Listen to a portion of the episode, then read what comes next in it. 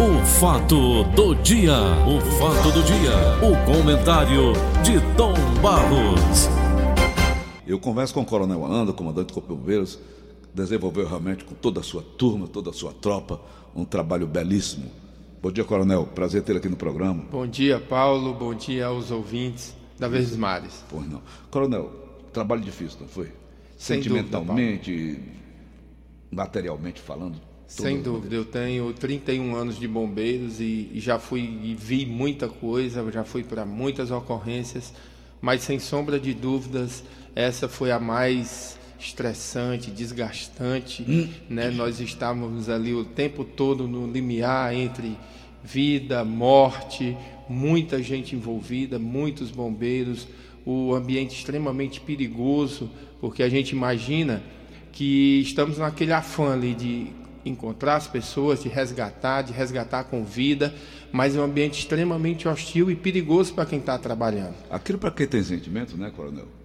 A gente tem cada pessoa envolvida nesse problema aí, como se fosse alguém da gente, não é verdade? Sem dúvida, sem uhum. dúvida. A uhum. gente se coloca no lugar das pessoas, e isso, Paulo, é importante porque também dá força né, para a gente não cansar. Foram 103 horas ininterruptas os bombeiros ali trabalhando, e aí não só os bombeiros, todo o sistema de segurança pública, Polícia Militar, Perforce, Polícia Civil, é, voluntários, os órgãos municipais, SAMU, todos ali trabalhando ininterruptamente. E o que dava força ali, a gente realmente não se cansava. Eu passei praticamente as 102 horas lá e a gente não sentiu cansaço. A gente uhum. se abatia fisicamente, mas não tinha vontade de parar. Uhum. Era essa, esse afã de tentar ajudar, de resgatar de se colocar no lugar das pessoas, dos familiares que estavam sofrendo com todo aquele cenário. Coronel, qual a sua emoção quando você tirava uma pessoa viva e uma pessoa já sem vida? É, realmente quando a gente consegue fazer um resgate onde a pessoa ainda tem vida, é uma sensação assim que vitória, justifica de... tudo, né? Hum. Todas a, a, as dificuldades, é uma sensação de vitória mesmo muito grande uhum. e é indescritível. Por outro lado, quando a gente retira uma pessoa já em óbito, hum. é, é, sempre um, um, momento difícil de reflexão, mas a gente também pensa que aquela pessoa que a gente está retirando, de alguma forma, vai aliviar o coração da família que está angustiado porque não sabe se vai encontrar, se vai encontrar, né? E ali especificamente, a partir de certo momento, e a gente sempre teve uma conversa muito próxima com as famílias, a hum. cada duas horas é, durante todos esses dias eu pessoalmente ia e conversava e passava o que é que estava acontecendo, uhum. qual era o relatório é, da situação no momento, como forma de confortar um pouco também, um tanto, as famílias e as pessoas, a sociedade toda ficou abalada e acompanhando aquelas questões. Eu sou um fórum por natureza. O senhor chegou às lágrimas em algum momento? Eu, eu, tenho, eu, como eu te falei, foram 103 horas de operação. Na, na centésima terceira hora, quando nós tiramos todos, todas as vítimas, que nós demos por encerrado oficialmente as buscas, é, a gente fez uma homenagem é, às vítimas, né, com um toque de silêncio, e também a três bombeiros do Rio que, te, que também morreram no dia anterior, combatendo um incêndio lá no Rio de Janeiro. Aí hum. foi difícil e realmente não deu para segurar, segurar, as emoções, não. Uhum.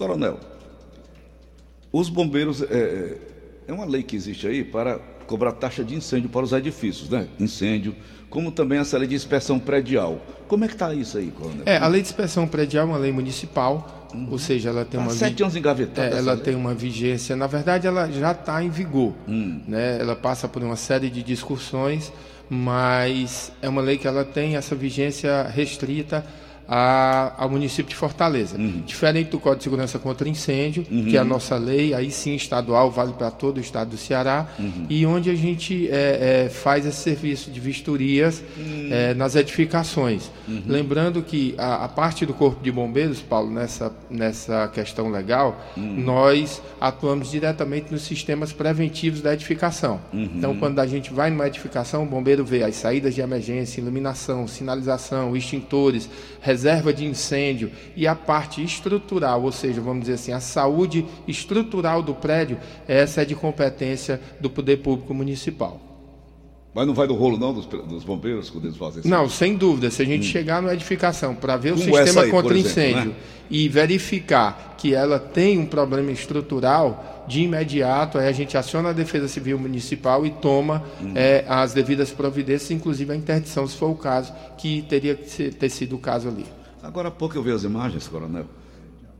É, a retirada já do, do né, dos entulhos que. Os escombros. Os escombros que lá estão. Há alguma possibilidade de ter mais alguém, coronel? Ou estatisticamente, não, não, Até porque pessoas... a gente só deixa o local, o cenário lá, quando todas as vítimas foram resgatadas. Né? A gente tem um cuidado muito grande. Né? Então, fez toda uma varredura e principalmente a reclamação de vítima, como a hum. gente diz. Hum. As pessoas, os familiares chegam e dizem: olha, meu irmão está aí, o meu primo, o meu parente está aí, e a partir disso a gente constrói as listas de desaparecidos, de uhum. vítimas. Uhum. E aí a gente só exaure é, toda a nossa busca e resgate quando todos esses estão é, realmente identificados. A gente teve inclusive o cuidado de assistir as últimas horas do circuito fechado de segurança do prédio, hum. quem entrava, quem saía, para a gente ter absoluta certeza que não teria mais ninguém ali. Todas as vítimas que foram reclamadas, o Corpo de Bombeiros e todo o Poder Público Estadual, e aí, Paulo, eu tenho que também, por dever de justiça, é, é dizer isso, o governo do Estado foi, assim, fantástico com o bombeiro, a gente já passa por um processo de equipamento, de adquirir, de adquirir, adquirir equipamentos, de formação, só para você ter ideia.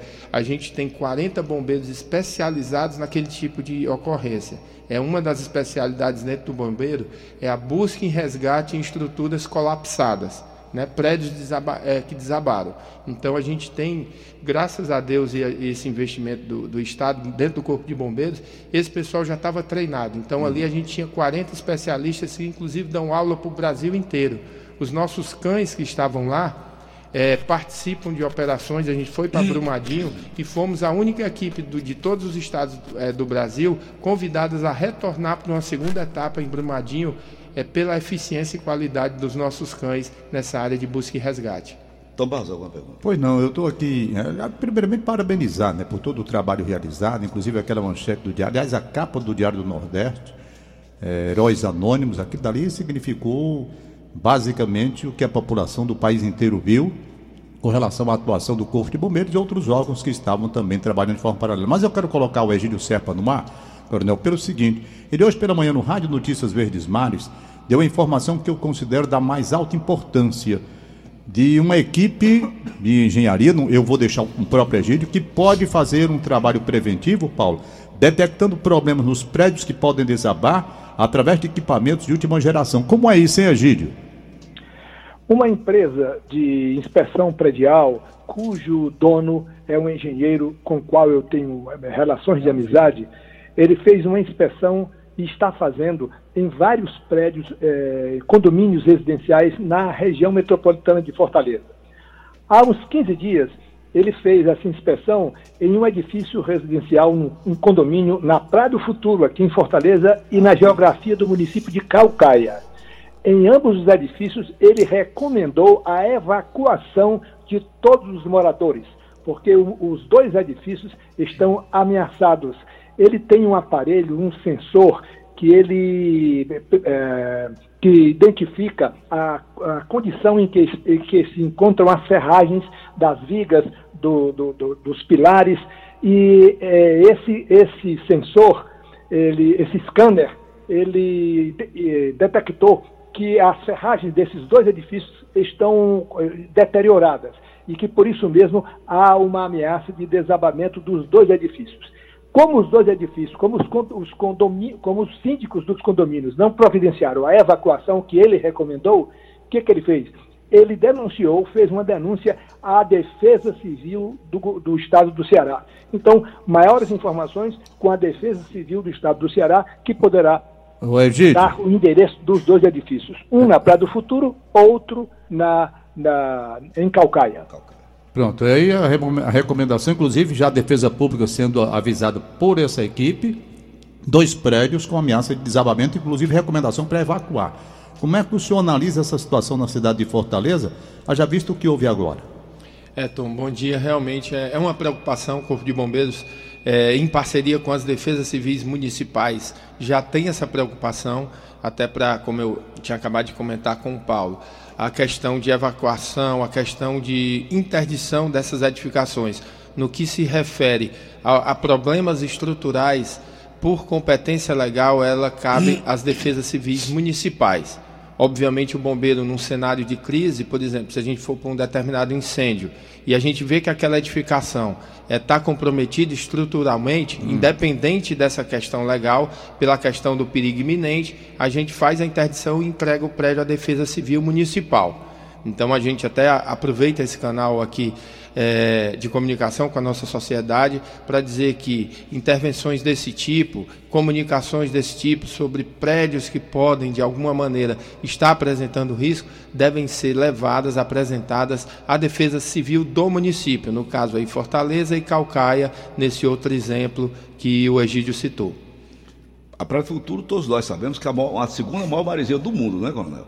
Sem dúvida. A gente anda ali, a gente vê os, realmente a maresia, ela acaba, ela corrói até o, o cimento armado, né? Exatamente. Uhum. Ali é, uma, é muito agressivo. O estado Segunda do Ceará né, tem uma maresia muito forte, a Praia do Futuro Calcaia. especialmente, uhum. né, naquela região de Calcaia também. É. E aí o, o, risco aumenta por conta disso. Não. A ferragem ela começa a oxidar, Isso. muitas vezes por dentro por dentro o do próprio cai, né? concreto, né? né? Hum. Às vezes quando o reboco cai, é até uma, é uma forma de aviso, né? Porque hum. com a oxidação a ferragem ela tende a inchar ela aumenta né, a sua bitola do ferro e é, acaba é. arrancando o reboco. Ali já é um aviso que a estrutura na parte de ferragem ela já começa a ser comprometida. A inspeção predial é pela Defesa Civil ou pelo bombeiro?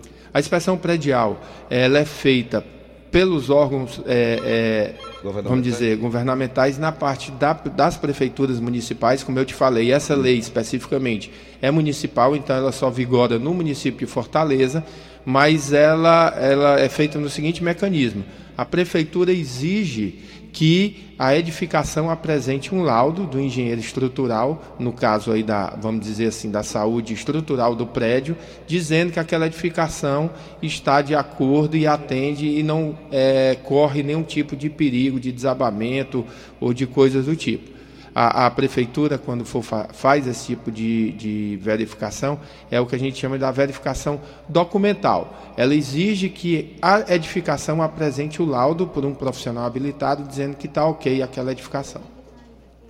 Ok, Tom? Ok, eu acho um trabalho belíssimo. Aliás, eu tenho muito a agradecer o Corpo de Bombeiros, porque a questão de alguns anos, você lembra? Você contou aqui. O o, apartamento da minha filha pegou fogo e acabou tudo, não restou absolutamente nada, nada, nada, nada. Terminou, ali era para começar de novo. E eles estiveram lá com muita rapidez. Até ficou uma recomendação que eu aproveito a oportunidade para dizer, porque para os outros edifícios, que eu não sei como hoje, mas esse incêndio eu não sei quantos anos. Ah, posso dizer, porque a minha neta ela tinha uns cinco anos, uns cinco meses de nascida, então minha neta hoje já está com 21 anos, tem 20 anos que esse incêndio ocorreu, mais ou menos, não é? 21 anos. Pois bem, como? Na entrada, coronel, do edifício, o carro do Corpo de Bombeiros não podia encostar um pouco mais, porque na entrada tinha uma viga, uhum. né? Uma viga, que impedia a passagem. Então eles tinham que derrubar a primeira viga para poder o caminhão encostar. Hoje ainda tem essas entradas com essas vigas, ou aquela que levanta o, o, uma espécie assim como se fosse de estacionamento que levanta e o carro entra? Hoje as edificações mais, vamos dizer assim, modernas, Tom, a gente tem norma técnica sobre isso, que é o que a gente chama acesso de viaturas. Muitas vezes as edificações até tinham sistema preventivo, mas pela sua arquitetura não permitiam que o, o, os caminhões pesados do bombeiro chegassem e aproximassem. Então a, a legislação também cuida disso.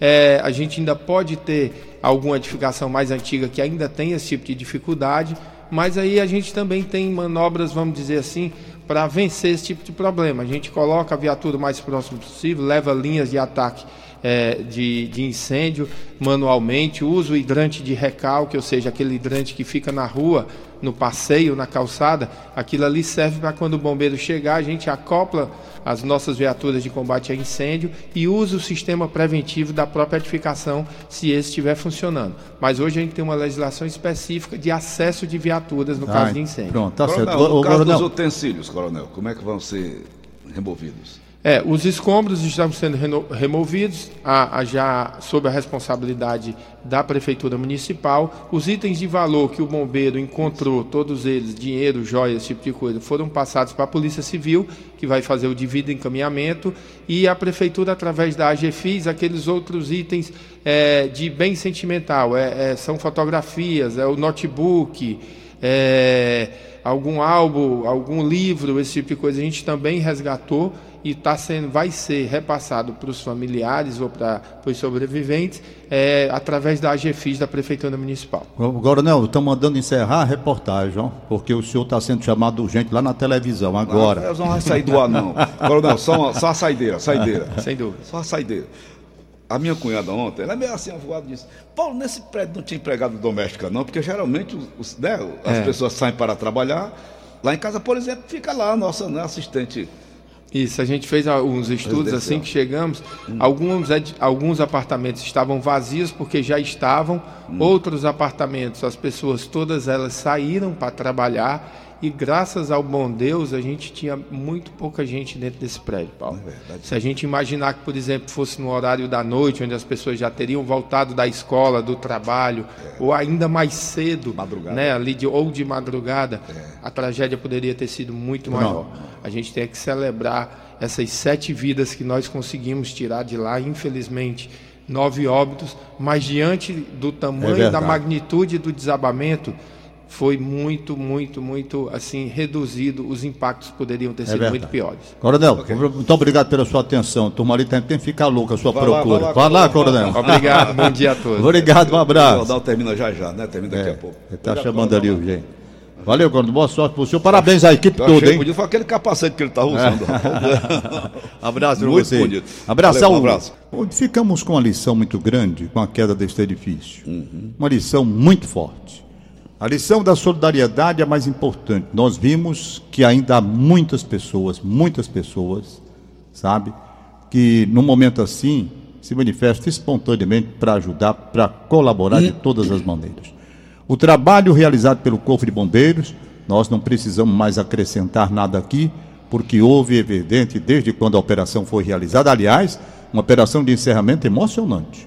Emocionante. Quem viu o encerramento dos trabalhos ali naquele local, chorou, se emocionou, se não chegou às lágrimas, andou perto. Eu li um texto que foi escrito ontem, e eu li aqui no programa que eu apresento dia de domingo aqui na Rádio Verdes Mares, um texto emocionante sobre a operação de encerramento daqueles trabalhos. Muito, como disse o jornal Diário do Nordeste, muitos heróis anônimos, pessoas que se dedicaram mesmo, horas a fio, ao trabalho em busca de sobreviventes, né? E o aparato feito lá no Zé Frota, nos hospitais mais todos, próximos, todos. Olha, o Exército médicos. Brasileiro, ninguém citou aqui, por exemplo, o Exército Brasileiro, é. eu citei. O Exército Brasileiro fez um trabalho discreto, muito bom, sem aparecer. É. Mas fazendo o trabalho eficiente, inclusive com relação, eles montaram lá aquelas tendas, aquelas coisas lá, para fornecimento de, de alimentação, eram as quentinhas saindo, não é? Nós vimos aqui várias fotos e filmes a respeito. Também o Exército Brasileiro merece uma referência neste momento. Enfim, todos os segmentos que se engajaram no trabalho de buscar vítimas naquela situação. Que fica de lição? Além dessa belíssima lição de solidariedade humana, de participação coletiva, procurando diminuir a dor do que, dos que estavam sofrendo lá, fica uma lição muito forte para a cidade de Fortaleza. Egílio Serpa acaba de anunciar que dois prédios, aqui um e outro em Calcaia. Falou em apenas dois. Em apenas dois através de um estudo feito, houve a recomendação para evacuar o prédio. A Defesa Civil já está sabendo. Dois. Entretanto, nós sabemos quantos edifícios aqui estão com aquelas colunas quando você entra no estacionamento. Eu mostrei. Vários edifícios. Eu mostrei vários. Com os, os ferros à mostra. É. Os ferros à mostra. O coronel disse, o ferro ele, ele, ele, ele incha, né, Tomás? E, e quebra. vai oxidando, isso, né? Isso. Aí ele quebra o reboco, né? Quebra ele quebra a parede. Então, quantos edifícios estão assim? Aí o sujeito disse: Bom, mas é difícil um edifício cair. É muito difícil, olha, é difícil, é difícil. É difícil um edifício cair, mas cai. Eu vi naturalmente durante esses trabalhos de recuperação de então, imagens. vamos também vamos fazer uma abrangência maior. As casas e muros velhos que a gente encontra aqui nessa aldeota não está escrito, é verdade? Isso. Muros Paulo, velhos. Paulo, eu vou dizer a você, eu vou hum. dizer a você, hum. vou dizer a você. as pessoas negligenciam com relação à ferrugem em apartamento. Você pega ali, quando bota o carro numa garagem e vai olhando, colunas com ferro à mostra e às vezes no teto também caindo. Caindo uns teto. pedaços. caindo. Reboco caindo. Então tem alguma coisa errada.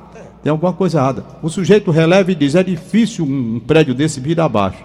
Quantos caem no ano todo? A Rede Globo mostrou num, retrospecto quantos edifícios caíram no Brasil de certa época para cá. Dezenas então é difícil? É. É difícil, tudo bem. Mas cai, cai. Quando cai, o estrago é feio. Não esse aqui que tivemos apenas um número reduzido para o tamanho, sete andares, nove pessoas perderam a vida. É, é um número pequeno, convenhamos. Mas fica a lição. Se tem. Agora, qual o problema que eu detectei? No caso desse edifício que me mandaram aquelas fotos, horríveis, as fotos são horríveis. Horríveis, eu vi. As colunas comprometidas. A discussão diz respeito à taxa de condomínio e à taxa extra. Nós estamos vivendo no Brasil uma das maiores crises financeiras da história. Uma crise terrível, uma crise terrível. E eu estou metido nessa crise também, estou trabalhando no vermelho. Olha, eu vou dizer a você, quando chega a hora de uma taxa extra em condomínio, a chiadeira é, é grande. É grande. Ninguém quer pagar. Ninguém quer, não é porque não pode pagar. Não é que não queira, é porque não pode. Aí fica, é aí fica o síndico numa situação desgraçadamente ruim. Por quê? Ele vê o trabalho, vê o comprometimento do edifício, ele é o síndico, quer fazer, mas as pessoas ficam sem dinheiro para pagar inadimplentes e não se sabe como arcar com aquele custo para fazer o devido reparo e evitar um problema maior. Crise financeira. Não tenho nenhuma dúvida disso. disso. Há pessoas que não pagam porque não querem, pessoas que são verdadeiramente vagabundas, hum. que não querem pagar porque não querem mesmo, tem, são velhacos. Velhaco mesmo. Mas tem aqueles que não pagam porque não podem pagar, porque estão numa situação difícil, porque tem um problema na saúde, um problema de saúde da família, tem um problema de ah, desemprego, tem uma série de coisas e não podem pagar. Então fazia uma diferença entre o que não pode, e é um homem sério, pessoa séria, e aquele que não paga porque não quer. Porque tem condomínio que tem velhaco, acaba sem vergonha, vagabundo que não paga porque não quer mesmo. Tem, tem. E deixa, não, bate na justiça. Tem isso, não é?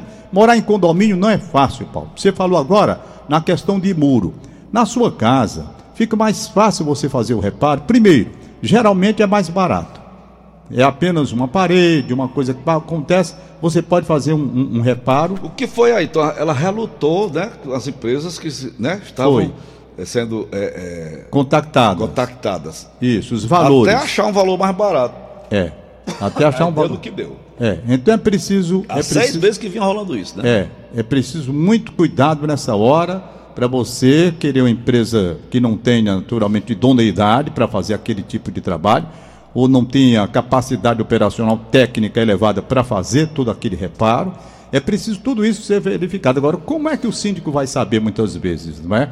ficou uma lição muito grande aqui para a cidade de Fortaleza. Então, a princípio, se você mora em condomínio. Já tínhamos o problema da Maraponga, não é?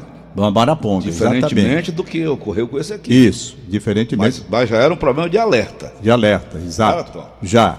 Ali não chegou a vir abaixo, mas ficou tombou. Ficou inclinado o edifício. É, foi implodido, né? Também. E ali não, não morreu ninguém. Uhum. Mas é uma lição muito grande essa questão de condomínio em Fortaleza. Os valores dos condomínios. O caso da queda da Maraponga não foi desgaste não dos pilotistas, foi? Tom? Não sei se foi erro de construção. Erro sei. de construção ali. Eu não recordo foi, mais. Eu não recordo hum. mais como foi aquilo não. Tem até Ô, um outro assunto. Diga lá, Paulinho. Não, um assunto que eu tenho aqui. Vamos descer agora o submundo da política, tá certo? Certo, certo. O senador Jorge Cajuru, seu companheiro de trabalho. É, trabalhei com ele na Copa do Mundo de 90 na Itália. Ele é do Partido Sidonia de Goiás, Cidadania. Diz que se vier encontrar o ministro do Supremo Tribunal Federal, Gilmar Mendes, na rua, cuspirá na cara dele, mesmo que posteriormente vai estar do prenda. Em entrevista ao programa 7 Minutos com a Verdade da TV Jornal da Cidade Online, Cajuru também classificou o Supremo como corrupto ao extremo. Durante a conversa, Cajuru foi questionado sobre pesquisas recentes que mostram a desconfiança de brasileiros naquela corte. O senador respondeu: toda pesquisa dá unanimidade do nojo que a nação brasileira tem dessa instituição chamada Supremo Tribunal Federal. Tanto que A maioria dos ministros não pode sair de casa, não pode jantar em um restaurante com seus filhos, com seus netos, que ficarão envergonhados do que vão ouvir de várias pessoas que perderam a paciência com razão. Cajuru disse ainda que considerou nefasto Gilmar Mendes como o principal responsável pela desmoralização do Supremo. Chegou a esse nível, Tom? Paulo, a situação está muito complicada para o Supremo Tribunal da República, muito complicada. E para alguns ministros, então, mais complicada ainda. Eu não imaginei que uma corte que a gente entendia como uma corte imaculada, intocável, é. pela conduta, ilibada de né? seus. a última instância. Era. Eu não, não quero acreditar que tenha chegado a descer tanto. Eu penso que ainda há, há, há ministros sérios ali. Alguns se salvam, que não foram tocados ainda, graças a Deus, pelo, pelo, pelo vírus da, da desonestidade, da corrupção, essa coisa assim. Mas as decisões estão estapafúrdias. Estão estapafúrdias. Agora mesmo o Brasil vê uma expectativa muito grande de. Mas quando, a decisão... sujeira, vai todo mundo para rola comum. É, né? Agora, esse negócio de cuspir na cara, ah, é, eu não, não, não, não, hum. não é o caso. Não é o caso. Você pode protestar, mas não é, eu não, não. Esse daí é um extremo, é uma atitude extrema, não é? Hum. É nivelar. Agora, que a Suprema Corte está, na verdade, perante a nação, comprometida a sua imagem, né? enodoaram, enodoaram a imagem do Supremo Tribunal da República, que era uma imagem limpa até bem pouco tempo. De certa época para cá, são decisões verdadeiramente absurdas que aquela corte tem tomado. Convenhamos. Agora mesmo nós estamos na expectativa, o Brasil inteiro, o Brasil inteiro, na expectativa de uma decisão que vem aí. E vem aí. Qual? Se decidirem que a pessoa só pode ser levada à cadeia, presa.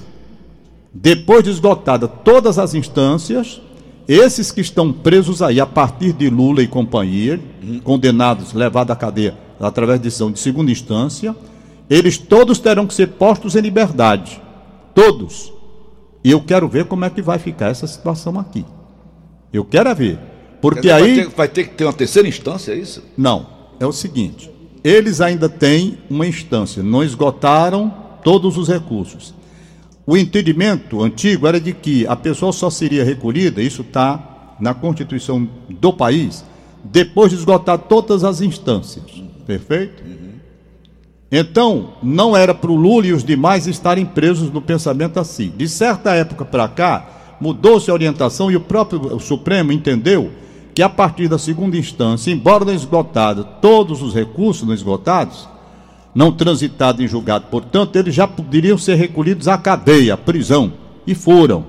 Mas há essa discussão ainda.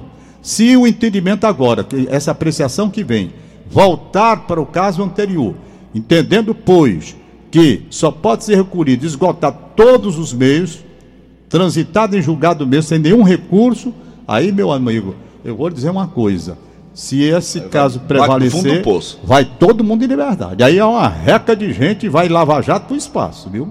Porque daqui que eles forem recolher, na última instância, esse pessoal vai ficar livre aí.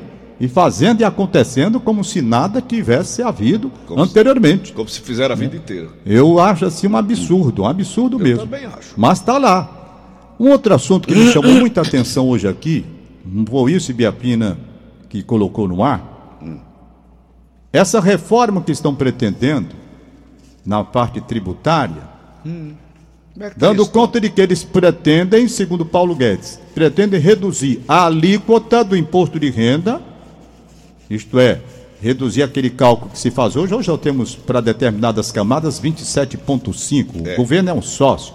Para outra camada, 15, 15, 15,5, se me fala a memória, por aí. Então eles querem reduzir a alíquota, mas em compensação, isso é que vem o medo. Em compensação, eles anunciam a possibilidade de redução da alíquota, mas na medida em que eles tirarem esses valores, houver essa redução, eles não admitirão mais a dedução do que você paga por colégio dos meninos e por plano de saúde. Ah, tira com a mão e pega com a outra. Pronto. Então é preciso ah, ver. Eu estou lembrando aqui esse caso com as coisas que. Olha, ali, olha onde é que eu vou buscar meu exemplo. Porra, doida. Mano. Eu vou fazer uma comparação a tubo de pasta e desodorante. Hum. Esse, esse, essa medida que o governo está pretendendo aí. Reduz a alíquota, em compensação, não aceitamos mais a dedução pelo pagamento que você faz ao colégio dos seus filhos e plano de saúde. Certo? Aí eu vejo duas coisas que acontecem no Brasil de certa época para cá e ninguém toma providência: tubo de pasta e desodorante.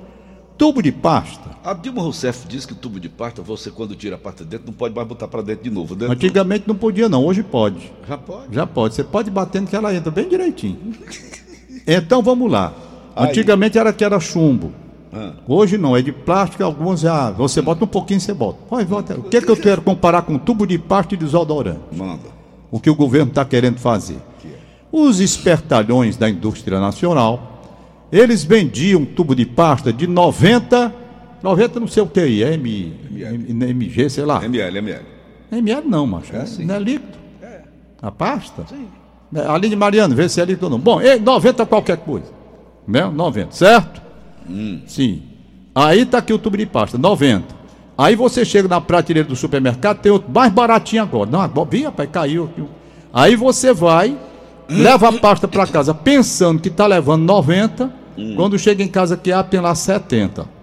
É. Então eles reduziram, hum. não é? Eles reduziram. Hum. Aí a minha pergunta é: eu quero saber se o valor foi proporcional hum. ou se eles conseguem ganhar dinheiro assim. Eles vendem 70, diminui o preço, mas não diminui no mesmo valor. É. E desodorante? Desodorante antigamente era na faixa de 70. Hum. Aí eles foram trazendo para 50. E o preço hoje é basicamente a mesma coisa, quer dizer, eles reduzem e aumentam o preço lá, eles ganham. É uma forma de enganar. Me parece o governo muito parecido fazendo com essa parte. Bom, eu vou reduzir a alíquota, vou reduzir a alíquota, em compensação não vou admitir mais a dedução pelo que você paga no colégio dos seus filhos, nem pelo que você gasta no plano de saúde. Será que uma coisa compensa a outra ou vai ser igual aos espertarões do tubo de pasta e dos desodorantes? E do Vico Vaporub, isso aqui você dá três cafungadas acabou. É, não é? Rapaz, isso é uma exclamação. Entendeu? É então que... tá aqui. Você, é, e o pior, Paulo, é que você não nota. Você pega o tubo de pasta, você tem certeza que está levando a mesma coisa. Porque eles botam também assim, sabe, engano. Engano. Aí, resultado é que o cara está sendo enganado. Está sendo enganado. Tem que, tem que consertar muita coisa neste país. Tem, tem que consertar muita coisa nesse país. então não sei se essa reforma que está vindo aí vai compensar uma coisa pela outra. Reduzir a alíquota e não admitir mais as deduções. Eu gostaria que a coisa fosse assim. Eu tenho a impressão que a minha, a minha declaração desse ano deve estar lá pela da malha fina de novo, porque to, quase todos os anos eles me chamam lá. Né? Estão preocupados com a falência da República, pelo que eu não pago talvez. E não devolveram, não. Eu acho que vão me chamar. Estou só esperando a cartinha. Disseram que emitir aí não sei quantas cartinhas aí, né, convidando para ir lá. Como eu já sou acostumado, eu venho desde 96 sendo chamado lá quase todos os anos, eu vou lá e digo, mas pai, foi bem. Mas é assim que funciona a coisa aqui no Brasil. a coisa funciona aqui no vamos Brasil. Ver, mas vamos acompanhar, né, Tom Barros? Vamos acompanhar para ver tudo alô, isso. Né? Alô, Paulo, mande um alô para o Vicente Neto, meu xará. Isso. Edival Filho lá em Sobral e Marcos Araújo da revista Alternativa. Marcos Araújo. Marcos Araújo. Crata lá, Luciano Pierre, Zé Arthur Pinheiro, quem manda o um abraço é o nosso querido amigo César Barreto. César Barreto. Um César Barreto, César, rapaz. Bom dia. César Barreto, um abraço uhum. para ele. César Barreto me manda uns livros bons, rapaz. Ah, sim. Muito bons. Uhum. Mandar um abraço pro Teles lá em Lavras da Mangabeira, Teles, receber a correspondência. Né? Um abraço, Teles. Bom dia. Rita Andréia. Hum. A Rita tá aniversariando hoje, é? Meu amigo, Rita Andréia. Rita Andréia. Sobrinha do Guilherme, meu instrutor de aviação. Rita, Rita Andréia. Não bonito. É. Uhum. Departamento de Pessoal do Sistema Verdes Mares, a Rita Andréia. Batatinha na Vila São José. Batatinha. Na Vila São José. Abraço pro Batatinha. Maria, Edu, é, Maria Eduarda, hum. neta do cantor Ismael Rabelo, completando 15 anos de idade. A Maria Eduarda, idade bonita, rapaz. Aline Mariano, tinha 15 anos. a Gilda que fica ali, né, Tom? A Gilda que fica ali na portaria do, do sistema aqui, a Gilda. Gilda, o que, que tem ela, Gilda? Ah, sim, ela estava esperando o Paulo Sadar. Tá, ele tá apavorado. Eu fui dar o número do Sadar para ela, porque ela me pediu um emprego. O Sadar tá mexe com isso, né? Negócio de emprego, é. deu o número do Sadar. Rapaz, vai ter que ficar doido. Ele, eu falei com ele, eu digo, Paulo Sadar, rapaz, tem uma mulher ali na portaria te rapaz, esperando. Mas ela tava esculhambando com ele ali um dia dele. Aí eu digo, Paulo Sadar, tu ainda vai? Hum. Ele disse, rapaz, olha a Maria, a menina, que, a minha fã.